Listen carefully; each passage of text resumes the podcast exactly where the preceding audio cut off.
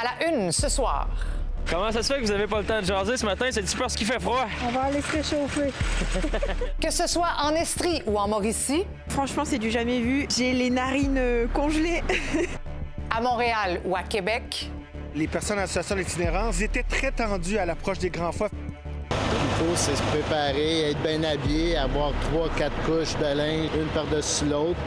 Jusqu'au Saguenay, le Québec est un bloc de glace. On s'habille chaudement puis on sort seulement quand on a besoin. On va aussi faire le point sur votre consommation d'électricité avec Hydro-Québec. Trois semaines après l'explosion mortelle à Saint-Roch de la Chigan. C'est comme un bombe atomique. Je pensais qu'il y avait quelque chose qui avait tombé sa maison. Les funérailles de deux des trois victimes ont été célébrées aujourd'hui. Voici votre fil de la journée.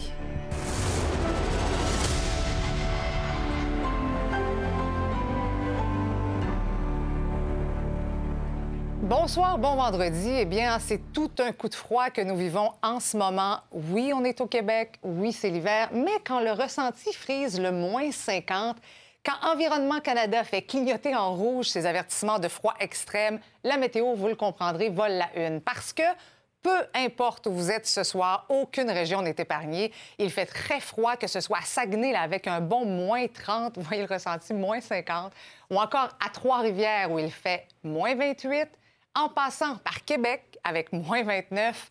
Même chose à Sherbrooke. Sherbrooke, c'est moins 29, moins 46 avec le facteur vent. Et puis on arrive à Montréal où l'on ressent actuellement un bon moins 41 degrés. Vous comprendrez que ceux qui doivent travailler dehors ne l'ont pas eu facile aujourd'hui, comme l'a constaté Emmanuel Lerounega. Avec le ressenti froid, on doit être dans les moins 33.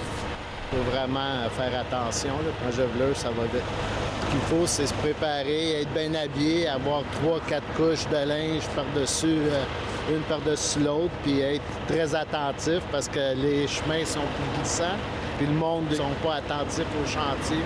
Il y a des pancartes partout, à certaines extrémités, mais le monde n'est pas, pas attention. Regardez, là, c'est supposé d'être 30, regardez la vitesse qui vient de passer. Accélère, accélère, accélère, accélère, accélère, accélère, freine, freine, freine et, vite. Bon, fait que là, tu as vu ce qui est arrivé? Tu freinais, puis tu as tourné, puis ça continue tout droit. Les gens sont habitués à conduire sur de l'asphalte. Ils sont toujours très en, deçà des limites. Donc, quand ils regardent, ils tournent, ça marche. Quand ça glisse l'hiver, ils sont pas prêts à ça. Quand ça commence à glisser, ça tourne pas assez, ils tournent plus, mettent les voitures en dérapage. Ils ne comprennent pas ce qui se passe. Fait qu'ici, on décortique tout ça. Ça, c'est des selles de voirie. C'est ce qu'on met sur les routes qui est utilisé habituellement, je dirais, jusqu'à moins 15. Euh, à moins 15, c'est plus performant.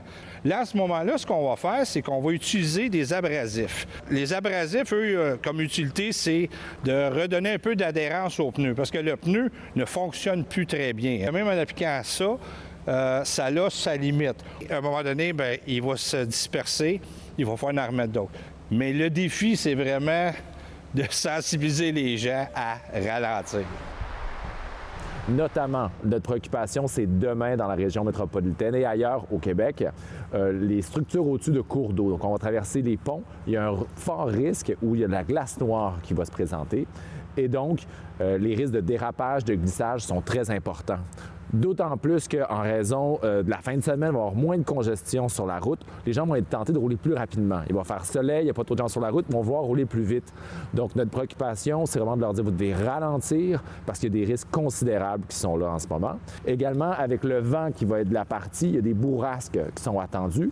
Et donc, il pourrait y avoir de la poudrerie. Ah, donc, ça pourrait être de façon inattendue une perte de visibilité. On pourrait avoir une visibilité qui est jusqu'à nulle s'il y a une forte poudrerie. Je dirais aux gens, quand ils partent de la maison puis il y a de la glace, freinez fort pour voir ce que vous avez comme adhérence au sol, parce que ça va être pareil en virage qu'au freinage. Puis à partir de là, il ben, faut, faut s'ajuster, il faut ralentir, il faut avoir plus de distance. quand ça glisse, il mm-hmm. faut que tu l'arranges. Qu'est-ce que tu fais?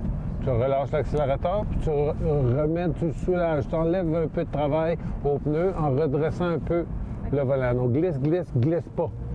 C'est là qu'il faut que tu ailles. Parce que quand ça glisse devant, c'est rien qu'une question de temps avant que l'arrière décroche. Fait qu'il faut pas. On veut. Fait qu'on le règle tout de suite. Lâche l'accélérateur, redresse les roues où ce que ça agrippe, problème réglé. Avec ces grands froids, Hydro-Québec prévoit une demande d'électricité jamais vue. La Société d'État anticipe une pointe de consommation record. Tout de suite, j'en discute avec Maxime Nadeau, qui est directeur du contrôle de système énergétique chez Hydro-Québec. Bonsoir, M. Nadeau. Bonsoir. Est-ce qu'on a atteint là, la, la pointe de consommation? En fait, on l'a, on, on l'a déjà battu le record établi l'année dernière. Ah oui? Donc, et on est en train de, de franchir le seuil de 41 000. Le record l'année dernière était de 40 500.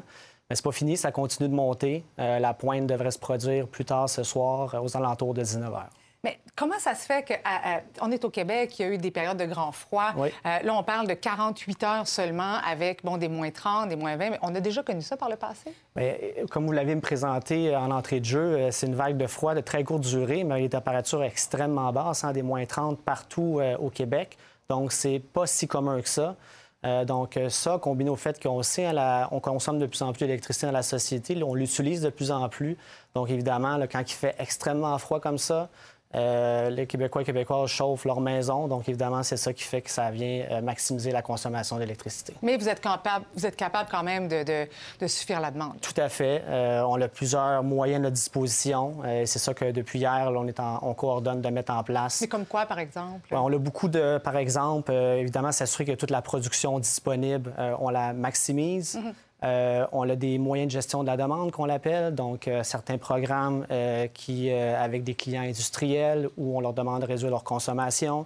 Est-ce que vous allez devoir importer? oui, tout à fait. On va aussi devoir importer. En fait, on l'importe déjà à l'heure actuelle Ah oui? de manière assez significative. Donc, il y a quelques heures dans l'année où justement c'est un de nos moyens pour répondre à la forte demande. Où Est-ce que on ça doit coûte cher, importer. ça? Évidemment, ça coûte cher. Donc, c'est pour ça que euh, on demande euh, l'effort de la population pour euh, poser des petits gestes qui vont permettre de réduire ces imports-là qui ne sont pas nécessairement au bénéfice de la société, étant donné le coût. Parlons-en des petits gestes que l'on pourrait faire chacun ce soir, demain, en tout cas là, le temps là, que cette vague-là se, se passe finalement. Donc, des choses simples, hein? Réduire la température de quelques degrés dans des pièces inutilisées, euh, décaler ou reporter même peut-être à dimanche certaines euh, tâches ménagères, euh, laveuses, sécheuses, donc l'utilisation des appareils énergivores. Donc, do- tous des petits gestes qui, d'habitude, tous les Québécois et Québécoises posent en même temps. Mais si on les pose à des moments différents, bien, ça va permettre de réduire la demande de tout le monde. Qu'est-ce qui arrive justement s'il y a une trop grosse sollicitation du réseau? Est-ce qu'il peut y avoir éventuellement des pannes de courant? En fait, c'est notre travail. hein. On, donne- on a une liste de moyens qu'on met en place. On surveille ça minute par minute euh, et on met en place les moyens qui permettent d'éviter ces pannes-là. Euh, on a des marges de sécurité en tout temps qu'on conserve euh, pour pallier aux imprévus. Mais ça peut arriver qu'il y ait des pannes de courant en raison du froid. En fait, c'est rare, mais il peut, il peut en avoir. Euh, comme il peut en avoir tout le long de l'année pour d'autres raisons. Des fois, l'été, c'est des orages, des grands vents. Mhm. le, le froid peut causer certaines pannes, mais ce n'est pas nécessairement euh, une préoccupation majeure euh, en, temps, en, temps, en, temps de- en temps froid comme en ce moment. Mhm. Heureusement, ça ne dure à que fait. 48 heures. Oui. Et le message qu'on retient, c'est repoussons nos tâches ménagères. C'est parfait, ça, à dimanche. Exactement. Merci beaucoup, M. Nadeau, d'avoir été avec nous ce Ça fait soir. grand plaisir. Merci. Maintenant, il y a un violent incendie hein, qui a jeté ce matin une vingtaine de familles à la rue en plein froid mordant dans l'arrondissement Mercier, Hochelaga, Maisonneuve. Il y a une centaine de pompiers qui ont combattu les flammes dans l'immeuble de trois étages qui est situé tout près du métro L'Angelier. Deux policiers ont été conduits à l'hôpital euh, après avoir été incommodés par euh, de la fumée. Le panache de fumée était d'ailleurs visible à plusieurs kilomètres à la ronde. Les sinistrés ont été pris en charge par la Croix-Rouge. Quand j'ai sorti, le, le policier m'a dit de me rendre à l'autobus. J'étais dans un opaque de fumée. Là, j'ai tout fait, j'ai tout fait. Les pompiers m'ont pris par les bras. Puis là, ils m'ont amené avec. J'ai pris mon argent, j'ai pris euh, tout ce que j'avais, mais vite, vite, à partir du moment que le système d'alarme a déclenché. Et parlant d'incendie, on retourne ce soir à Saint-Roch-de-la-Chigan, touché par une explosion mortelle. Rappelez-vous, ça fait trois semaines déjà. Mais les funérailles de deux des trois victimes ont été célébrées aujourd'hui, alors que l'enquête se poursuit. La cicatrice, vous le comprendrez, est toujours vive. Les familles des victimes aussi tentent de faire leur deuil. Véronique Dubé a rencontré un couple âgé qui vit juste en face des lieux de l'explosion. Écoutez, depuis le 12 janvier, euh, ben, il manque des gens. Hein, puis il y, a des gens qui ont perdu la vie, puis euh, ben, des gens qu'on côtoyait, qu'on connaissait sur, une base presque quotidienne. Donc c'est un, deuil hein, à vivre. Puis aujourd'hui, bon, on, va, on va aller rencontrer ces gens-là, les familles, pour pour leur témoigner de, tout notre appui là-dedans. Puis notre amour, je pense, parce que faut imaginer en plus pour ces familles-là qui ont perdu un, proche, ben, ben, c'est l'occasion aujourd'hui d'aller dire un dernier au revoir. Effectivement, la population se remet tranquillement de son choc, en particulier ici, immédiatement en face de l'explosion. Imaginez ce que M. Bergeron et sa femme ont pu vivre comme moment. Il nous raconte. Parce que c'est très fort. C'est comme un bombe atomique miniature. C'est, je, pensais qu'il que y avait quelque chose qui avait tombé sa maison, tellement que ça a fait si fort. Vous étiez avec votre femme, puis il y avait aussi une infirmière? Oui. L'infirmière, elle, s'en allait. Euh, elle était euh, chanceuse parce qu'elle était dans la maison encore. Quand ça a euh, explosé, elle savait qu'il y avait du monde en dedans, mais elle ne pouvait pas rien faire. Le quand elle est revenue euh, ici, euh, on a shaké, puis on a pleuré. Ce qui s'est passé par la suite, là, on vous a évacué parce qu'on ne savait pas s'il y avait d'autres. Euh, oui, on m'a dit comment ça prend une secousse. Mon cellulaire, j'avais posé. Vous avez pris des photos? Ah oui? C'est là que j'étais. Donc là, ça venait de sauter, là. Oui. Ils ont, euh, ils ont, arrosé quand ils ont été en arrière, quand ils ont vu, il y avait 200 bonbonnes. Là, là mais sont-ils sont pleines ou sont pas pleines? J'ai dit, mon, camion était dans le garage. Je vais aller l'amener dans le garage, m'a sorti. Il a dit, non, non, ça paraît. il l'a pris dans ses bras. Il l'a emmené parce qu'elle la misère. Ça pressait trop parce que, comme lui, euh, ça saute lui, avec et il meurt. on va dire ben, on meurt tous, on va dire ça pressait. Mon cellulaire est resté ici. J'ai pas été capable de, le prendre. Sans ça, j'ai appelé mon garçon et ma fille pour euh, les, calmer. Ouais. on est revenu. Là, puis là, vous avez vu votre maison. Et non, mais il faisait noir. Je ne l'ai pas ah, vu. non, c'est ça. Vous l'avez le lendemain. Une chance, ça pas. Les bonbons sont à vide. Ouais. Parce que. Euh, on serait plus ici, là. La ministre des Relations internationales, Martine Biron, a présenté aujourd'hui sa vision pour positionner le Québec dans le monde. C'est la première fois qu'elle le faisait avec autant de détails et Étienne a assisté à la présentation. Étienne est avec moi. Alors, Étienne, Martine Biron affirme que le Québec est même de retour, finalement, sur la scène internationale. De retour sur la scène internationale, parce que bien, il, y a eu, la COVID. Donc, il y a eu d'autres priorités euh, chez nous dans les dernières années. Euh, mais il faut quand même dire qu'on a un grand réseau de bureaux à l'international. Et ça, c'est assez rare dans le monde pour une nation comme le Québec. On, est présent dans 19 pays avec 34 bureaux. Euh, certains, des fois, se demandent des questions. Est-ce que ça vaut la peine? Est-ce que ça vaut le, coût? Bien, elle a dit aujourd'hui que des retombées économiques, il y en a plusieurs. Et d'ailleurs, ça, c'est la priorité numéro un maintenant du Québec et de Martine Biron sur la scène internationale donc avoir des retombées économiques plus importantes avec différents partenaires. Euh, elle parle, sa deuxième priorité, c'est la diplomatie d'influence, donc de défendre davantage les intérêts du Québec, des producteurs laitiers notamment. Et le troisième point, ben, c'est de défendre la francophonie. Elle veut faire entendre la voix du Québec euh, sur ce plan-là et défendre le français chez nous, mais aussi ailleurs dans le monde. Écoutez-la. Nous sommes le vaisseau amiral de la langue française en Amérique. Nous avons des choses à dire et un leadership à exercer dans plusieurs domaines. Notre gouvernement a reçu le mandat de la population d'augmenter la richesse collective des Québécois et j'entends poursuivre cet objectif. Nos représentants à l'étranger, particulièrement aux États-Unis, travaillent également d'arrache-pied pour défendre les intérêts commerciaux du Québec et réduire au minimum les effets des politiques protectionnistes qui nous affectent. Étienne, tu as eu la perspective d'un ancien premier ministre sur cette nouvelle approche? Pierre-Marc Johnson, qui dit que Martine Biron a tout un mandat parce que c'est pas facile avec la Russie, on le sait, avec la guerre en Ukraine, puis avec la Chine également. Écoutez-le. La difficulté que l'Ukraine a, puis aura pendant un bout de temps, d'exporter ses ressources. Donc, il y a une place qui s'ouvre pour les noms. En ce qui concerne la Chine, euh, ben, il est très clair là, que l'ensemble des pays occidentaux sont en train de réorienter un peu leur politique, notamment à l'égard de l'Inde. Étienne, parle-nous des, rumeurs concernant le fameux bureau de Barcelone. Absolument. Rumeurs qui, qui envoient Caroline Saint-Hilaire euh, au poste donc, de chef du bureau de Barcelone, du chef du bureau du Québec à Barcelone. Mhm. Euh, ça a été critiqué cette semaine par les oppositions. Euh, Caroline Saint-Hilaire qui était candidate... pas confirmé encore. Ben, c'est ça, c'est pas, pas confirmé, c'est une rumeur. J'ai essayé, moi, de le faire confirmer, mais non, j'ai pas... Ancienne candidate caquiste dans Sherbrooke. Aujourd'hui, Martine Biron a réagi pour la première fois. Pour ce qui est de la nomination, ben, écoutez, il y a, une, bonne, bonne liste. Euh, le nom de Caroline Saint-Hilaire, j'apprécie que les libéraux aient mis son nom au jeu. J'avoue que c'est une excellente candidate, mais je ne l'ai pas rencontrée. Je, ne l'ai pas rencontrée. Alors, euh, pour l'instant, ce ne sera pas tout de suite, mais je n'ai pas fini de réviser mes bureaux. Bien là, elle a un gros programme de voyage comme ministre des Relations internationales dans les prochaines semaines. Washington, New York, Japon, Corée du Sud, Indonésie, Singapour. Tu vas la suivre? Euh, ben, je sais pas, j'aimerais ça. Euh, le message est passé au patron. Merci, Étienne. Entre-temps, on, apprécie que tu sois ici à Montréal. Merci. Restez là après presque un an de guerre. Le président ukrainien reçoit à Kiev les leaders de l'Union européenne. Les détails au retour.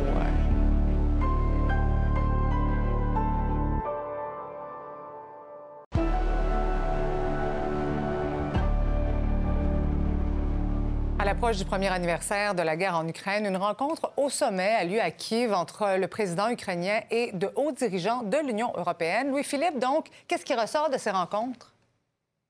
Bien, entre autres, qu'il va y avoir une dixième vague de sanctions contre la Russie et qu'on va annoncer les détails le 24 février prochain. Pourquoi le 24 février? Évidemment, c'est symbolique. Ça va marquer le premier anniversaire de cette guerre.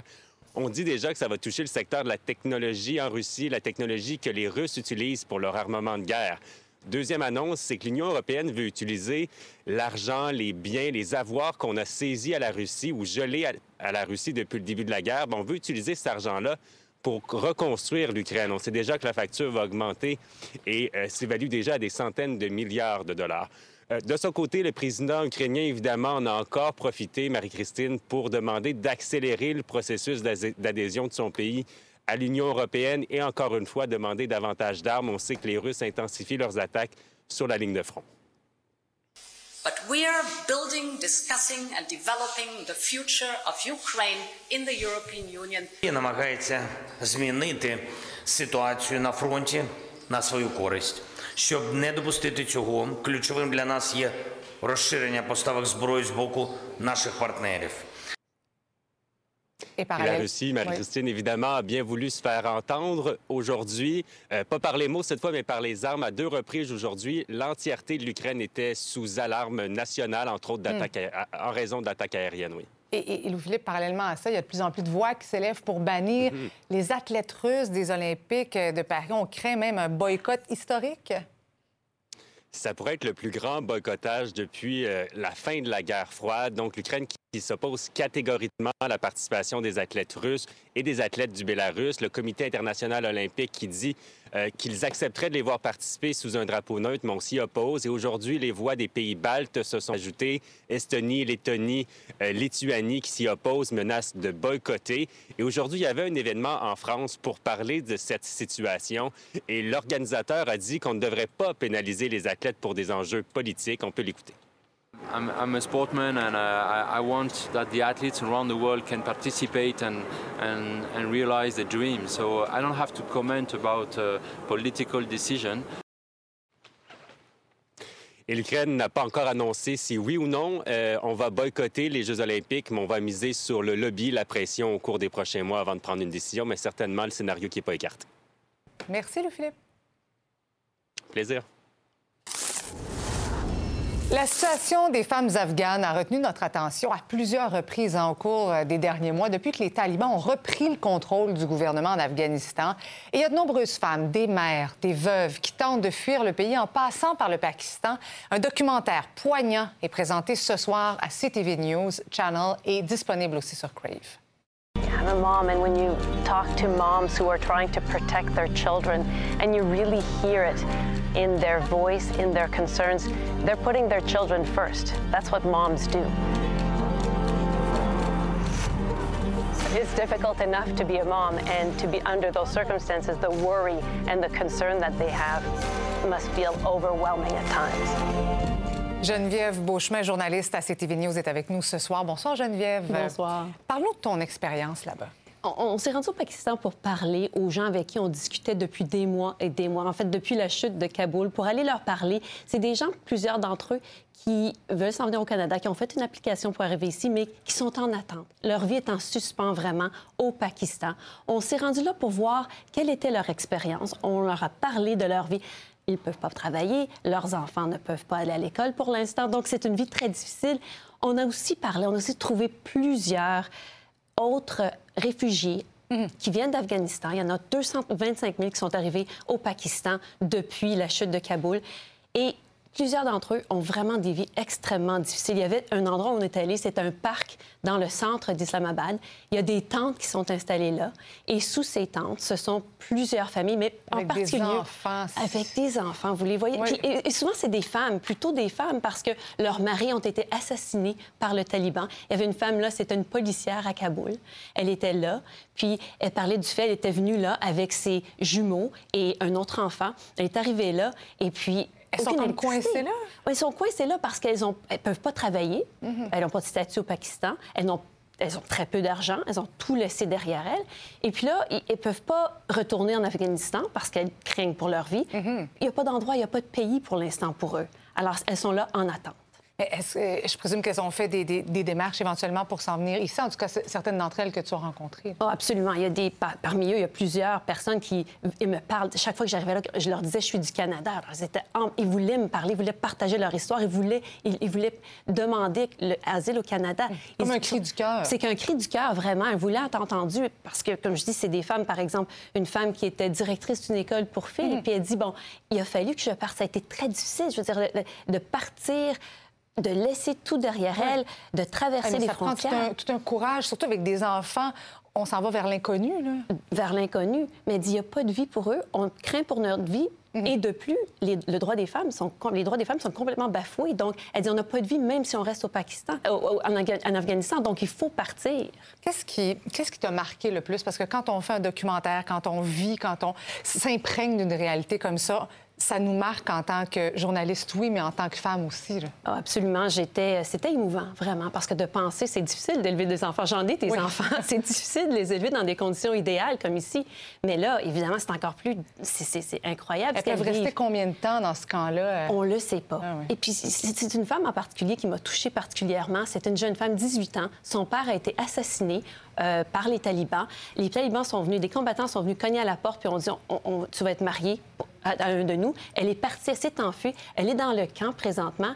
Et puis, elle, ça m'a touchée particulièrement parce qu'elle elle fait la classe aux élèves, aux, aux enfants. Là. Elle veut leur enseigner. Elle les appelle ses élèves et sa classe. Puis je pense que je peux vous montrer un extrait de ce qu'elle leur enseigne.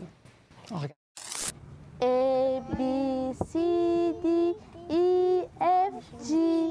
You want them to know their ABC. Yes, yes, Yeah. yes, yes. Why is that important? My important is education.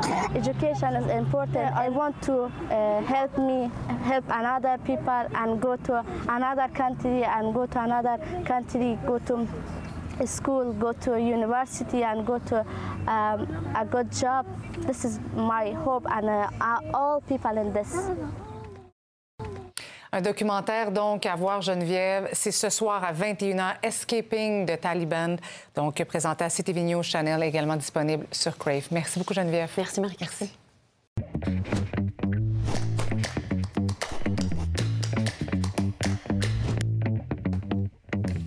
Salut, Yves. Salut Marie-Christine. On va parler du président de Futur Électronique. Honnêtement, on en avait peu entendu parler Oui. avant, avant hier.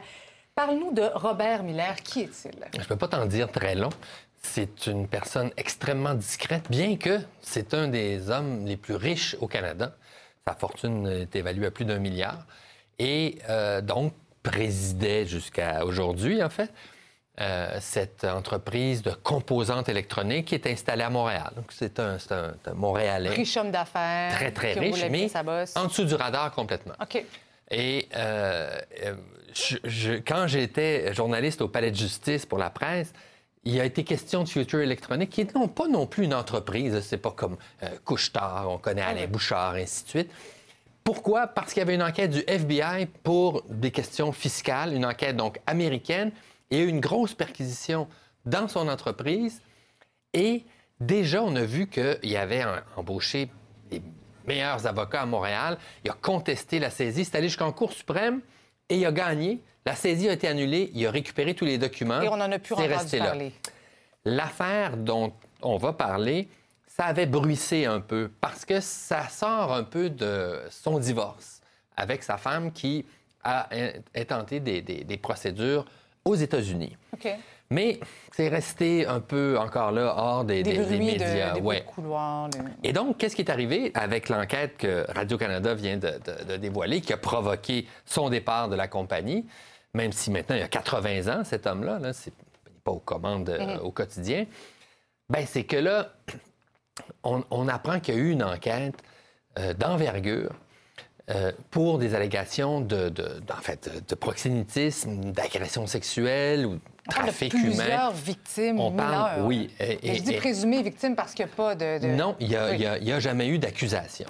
Et pourquoi il n'y a pas eu d'accusation? Mhm. C'est ça la question. D'abord, il faut savoir qu'il y a eu une enquête privée commandée par sa femme sur ses habitudes. Ah oui. Il rencontrait des jeunes femmes, des jeunes filles. Là, les allégations, d'après l'enquête, ça va jusqu'à 14 ans, souvent 16, 17 ans. Comment ça se fait que ça n'a jamais mené à des accusations? Ben, c'est ça qu'on ne sait pas. Alors, il y a eu une enquête de la police après ça, et il y a eu. Euh, ça a été donné à la couronne et il n'y a pas eu de dépôt d'accusation. Alors là, on peut, on peut supposer toutes sortes de choses, mais, euh, mais, mais ce qui est troublant là-dedans, c'est que lui-même, son service de sécurité a offert de l'argent aux euh, enquêteurs privés qui avaient enquêté là-dedans. C'est ça Ah, qui est oui. sorti hier, qu'ils ont refusé.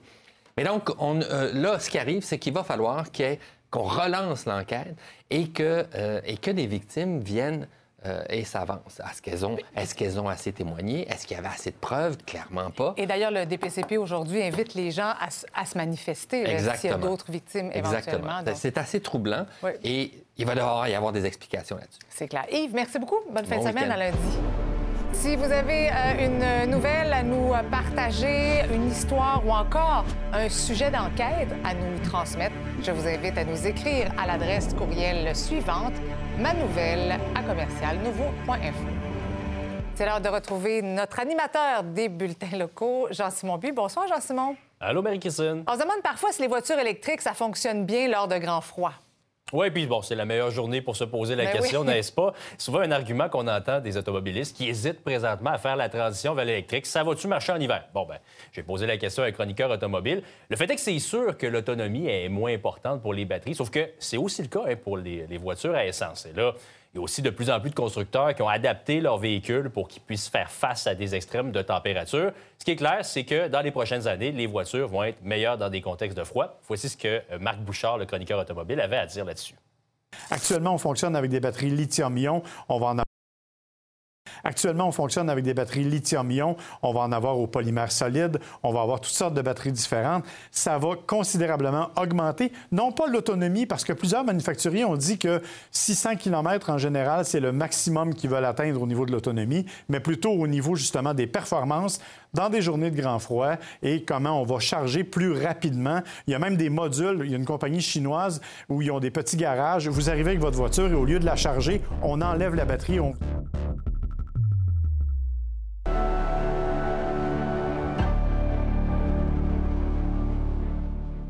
Le gouvernement du Canada et du Québec cherche activement un repreneur pour donner un second souffle à Medicago, l'entreprise dont le siège est à Québec, a annoncé sa fermeture hier soir. Tout de suite, j'en discute avec Mathieu. Mathieu, donc, le premier choc est passé, mais là, dans le fond, le but, c'est d'essayer de ne pas tout perdre.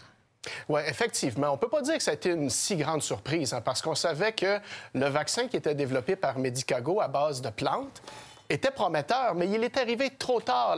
L'épidémie, la pandémie de COVID se retirait. Le euh, vaccin de Medicago est arrivé donc après les autres. Et en plus, comme le cigarettier Philip Morris est dans l'actionnariat de Medicago, euh, l'Organisation mondiale de la santé a dit non, désolé, Mhm. je vous homologue pas ce vaccin-là. On savait dès lors, dès la fin décembre, que ça allait pas très bien. Et la nouvelle est tombée hier. Effectivement, Mitsubishi, la société mère, a décidé bon, ben moi, j'arrête, je retire mes billes. Essentiellement, je veux me départir de Medicago et les avis de licenciement ont été transmis au ministère du Travail pour le 2 juin. Donc, on a encore quelques mois pour voir du côté des gouvernements s'il y a moyen de sauver la mise. Pourquoi? Le fédéral avait investi 173 millions de dollars dans le projet de vaccin euh, et Québec, lui, avait prêté 60 millions de dollars pour construire une usine dans le secteur de Limoilou. Alors aujourd'hui, on a demandé à Pierre Fitzgibbon, le ministre de l'Économie, est-ce que vous avez peur de perdre les 60 millions que Québec a prêtés à Medicago? Et surtout, qu'est-ce qui arrive pour la suite des choses? On va être repayé.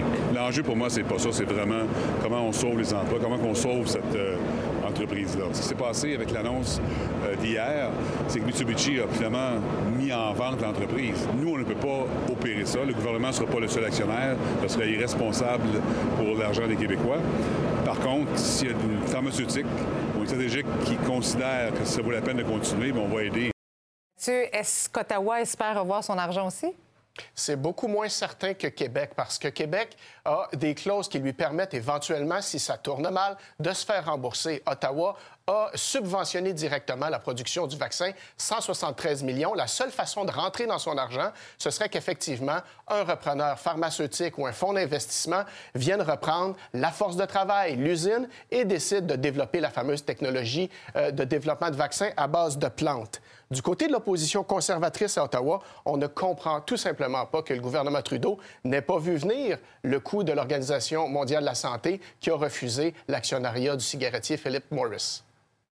C'est énormément d'argent, l'argent finalement dans le feu euh, pour les contribuables canadiens. Avoir su à l'avance que la compagnie ne pouvait pas être qualifiée, on aurait pu économiser cet argent-là. C'est pas le temps des récriminations, c'est le temps d'être en mode solution. C'est exactement ce que nous faisons. Hier, j'étais jusqu'à près de minuit hier soir à parler à des PDG à travers le pays pour essayer de trouver une solution, sauver les emplois, la technologie, la propriété intellectuelle. Je te rappelle, Marie-Christine, il y a une usine de près de 250 millions de dollars qui n'était même pas complétée Mhm. euh, dans le secteur euh, Limoilou euh, à Québec. On a jusqu'au 2 juin pour essayer de trouver un repreneur. Le temps file. Oui, on s'en reparle. Merci beaucoup, Mathieu. Bonne soirée. C'est pas d'hier que des voix s'élèvent pour dénoncer la place que joue le privé en santé, notamment en raison du personnel qui quitte le système de santé public pour s'en aller au privé. En fait, le gouvernement affirme qu'il veut utiliser le privé pour donner un coup de pouce au public, mais ça ne semble pas convaincre tout le monde, comme nous l'explique Anaïs El-Boujdaini. Les débats qui entourent la place du privé en santé au Québec, ça date pas d'hier, mais il y a de plus en plus de voix qui s'élèvent pour dénoncer la place qu'il prend. On crée une ruée des professionnels de la santé vers le privé. Si on sait qu'il y a une pénurie de main-d'œuvre partout, ben elle est particulièrement importante dans le système de la santé, surtout depuis la pandémie. On a constaté comme problème euh, dans notre étude, c'est vraiment le développement extrêmement rapide dans les deux dernières années de l'industrie privée de la télémédecine. Cette industrie-là, elle a connu une croissance très, très rapide. Là, on parle dans certains cas de chiffres d'affaires qui ont été multipliés par cinq en à peine deux ans. Et évidemment, cette croissance-là de l'industrie, ça vient aussi avec une croissance rapide du recrutement de personnel. Il y a une tentation quand même là, du privé. Absolument. Je pense pas qu'on peut en vouloir, que ce soit au personnel qui choisit d'aller travailler en privé, ni aux, aux patients qui ont les moyens, qui choisissent de se faire euh, dans le privé. C'est vrai que quand on voit l'état du système public, euh, on peut se le dire, ça fait dur là, en bon québécois. Ce qu'on peut aussi constater, c'est que la proportion de médecins qui va vers le privé ou qui se désaffilient du système public a augmenté de 450% entre 2004 et 2022. Et il y a des professionnels de la santé qui s'inquiètent de son impact sur le système public. Comment on fait pour améliorer le système public? C'est en investissant dans le système public. On le voit depuis 20-30 ans, on désassure, on réduit le, le système public. Et là, on se plaint que le système public n'a pas de bon sens. Nous, on pense que la meilleure couverture des soins, la meilleure façon de donner des soins à la population passe par un réinvestissement des ressources dans le système public. C'est vrai que ça n'a aucun bon sens, les temps supplémentaires obligatoires, mais comment on fait pour an- annuler ça, puis comment on fait pour améliorer les conditions dans le système public, c'est en ramenant les ressources vers le système public. La CAQ promet une grande réforme du système de la santé, promet des hôpitaux privés et défend la télémédecine. Ce que je vous dis, c'est qu'on on doit donner le maximum d'accès aux Québécois aux services qui n'étaient pas là. Alors, si en ce moment, et on a bien dit que si le privé peut nous aider, on va donner le maximum aux Québécois pour qu'il y ait un maximum d'accès. Mais les autres partis, pour diverses raisons, tirent la sonnette d'alarme. Les gens qui n'ont pas d'argent vont continuer d'aller dans des hôpitaux euh, qui vont être en déliquescence, dont on ne finance pas correctement l'émission. On accentue le problème. Franchement, là, la chaudière est déjà trouée, puis le gouvernement nous promet deux, trois trous de plus. Le système privé, même si on parle d'une prestation privée, un financement public comme les GMF, par exemple, ça favorise nécessairement la marchandisation des soins. Donc, euh, on va prodiguer des soins qui sont rentables et non pas des soins en fonction du besoin, mais des en fonction de la capacité à payer. La fonderie Horn de Rouen-Noranda demande un délai supplémentaire de deux semaines pour étudier la nouvelle autorisation ministérielle reçue le 26 janvier dernier. Ce document-là contient les exigences que devra respecter l'usine en matière d'émissions d'arsenic et d'autres contaminants. Glencore avait 15 jours pour se prononcer, mais l'entreprise souhaite prolonger ce délai avant de formuler ses commentaires et ses demandes de modification. Du nouveau à la suite de la diffusion mercredi de notre reportage sur les épisodes de racisme et de cyberintimidation au Collège Bourget, c'est à Rigaud, la coalition rouge met en demeure l'établissement scolaire. Le groupe de pression avance que les cas de racisme ont été, oui, dénoncés à la direction et aux éducateurs, mais qu'à ce jour, le collège n'a pris aucune mesure substantielle pour corriger la situation. Maintenant, gérer une succession, ça peut être très difficile pour les héritiers, surtout quand ce sont des dettes qui sont laissées derrière par le défunt. Il y a une mère de Saguenay qui se retrouve sans le sou depuis la mort de son conjoint, puisqu'elle a décidé de refuser la succession. De plus, leur compte conjoint est maintenant gelé. Voici ce qu'a préparé Marc-Antoine Maillot. J'ai renoncé à la succession parce que ce serait un trop lourd fardeau pour mes enfants et pour moi-même. Je dois vraiment penser malheureusement à mes enfants, à les nourrir, puis parce que sinon ça va devenir un trop, ça va devenir trop lourd. Ce sera pas, euh, j'y arriverai pas.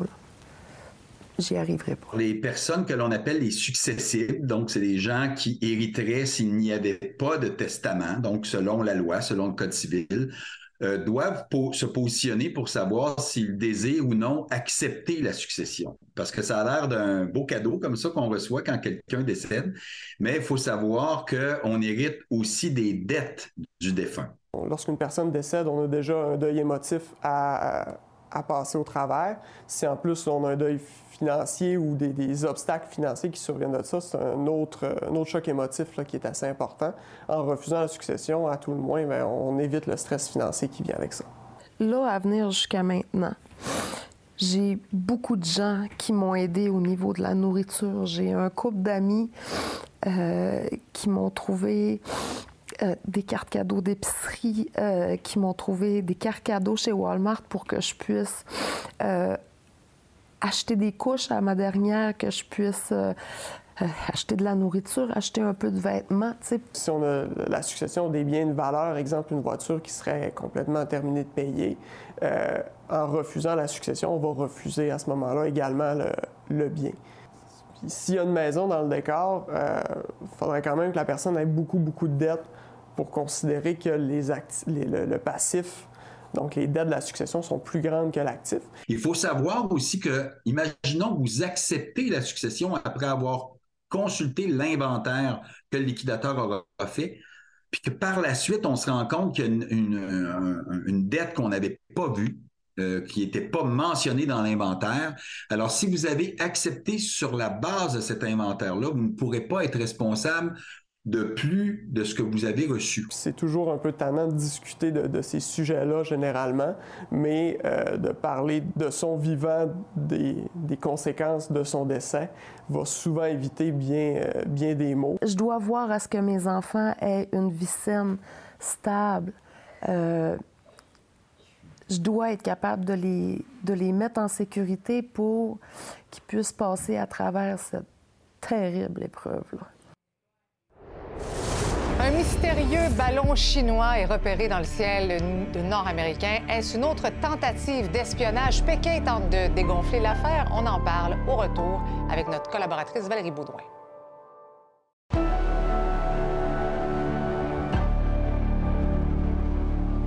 Les relations entre la Chine et les États-Unis pourraient s'embrouiller encore plus en raison de mystérieux ballons là, qui survolent les territoires canadiens et américains. Pour en savoir plus, je suis en compagnie de Valérie Baudouin, qui est analyste en politique américaine. Bonsoir, Valérie. Bonsoir, Marie-Christine. Pour faire un petit peu le fil des événements, qu'est-ce qu'on sait de ce ballon?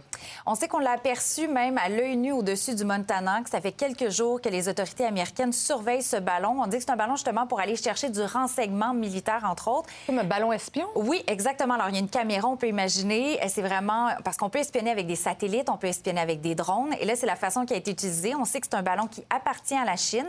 La Chine qui se défend en disant non, non, je suis, on est désolé, on... c'est une erreur qu'il est entré dans votre atmosphère euh, parce que on... c'est un ballon pour la météo, c'est un ballon pour faire de la recherche.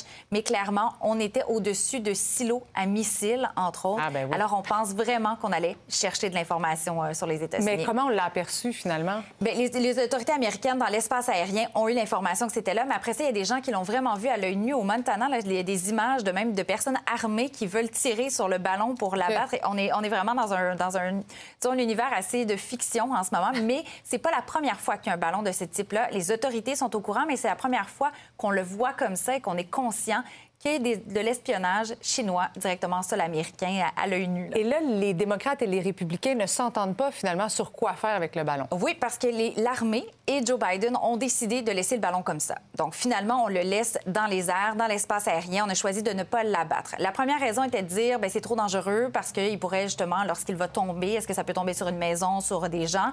C'était la première des raisons.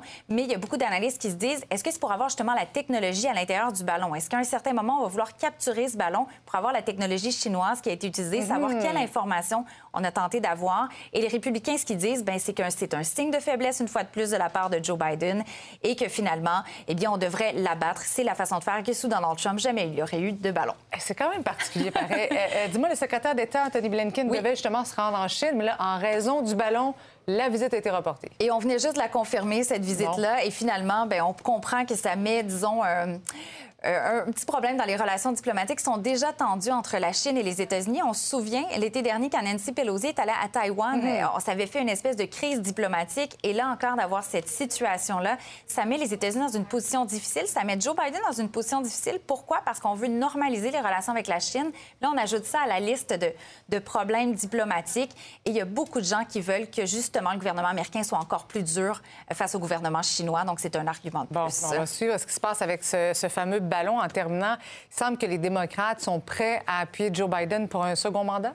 Oui, en majorité, il y a beaucoup de démocrates qui souhaitent que Joe Biden soit le prochain candidat à la présidence, malgré son âge, malgré les derniers scandales. On se souvient qu'il y a eu des fouilles quand même du FBI dans ses résidences, des documents classifiés qu'on a retrouvés.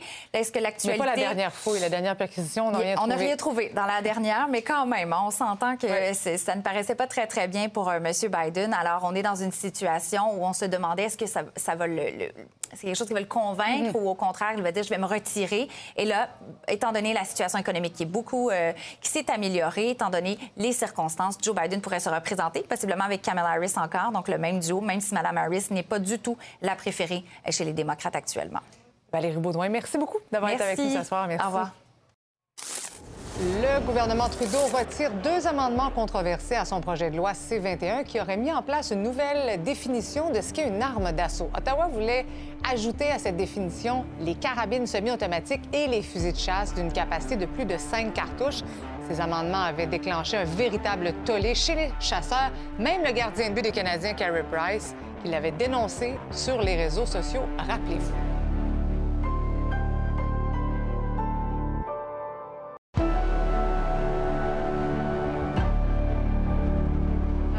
C'est le début du week-end du match des étoiles. Et oui, es-tu une fan de hockey, Marie-Christine? Oui, tout correct. Oh, ça, ça sonne. pas, ba- pas vraiment, mais un peu quand même.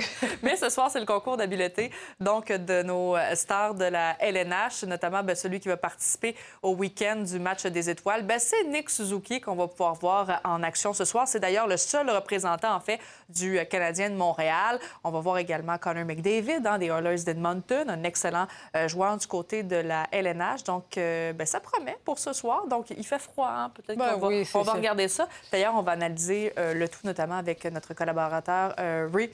euh, Lalonde qui sera avec nous pour parler de toutes ces, festivités entourant le, le match des étoiles. Et j'allais te demander qu'est-ce que tu vas surveiller ce soir au fil? Entre autres. oui, entre autres, ben c'est ça. Oui, on va parler de ce concours euh, d'habileté, mais aussi, bon, on sait, je l'ai dit, il, fait froid. Euh, donc, on va faire le point. Ben oui, t'avais-tu remarqué? Ça m'a donné une petite laine en sortant aujourd'hui. Mais on va faire le point euh, ce soir avec une des porte-paroles d'Hydro-Québec. Et bon, on va regarder si jamais il y a des pannes. Il y a quelques milliers de gens qui sont en panne de courant. ah oui, encore? Oui, déjà? Ouais, ouais. Ben, bon bulletin, ma chère Sabrina. Merci. Excellente soirée. À notre antenne, on se retrouve donc lundi, 17h. Bon week-end à tous.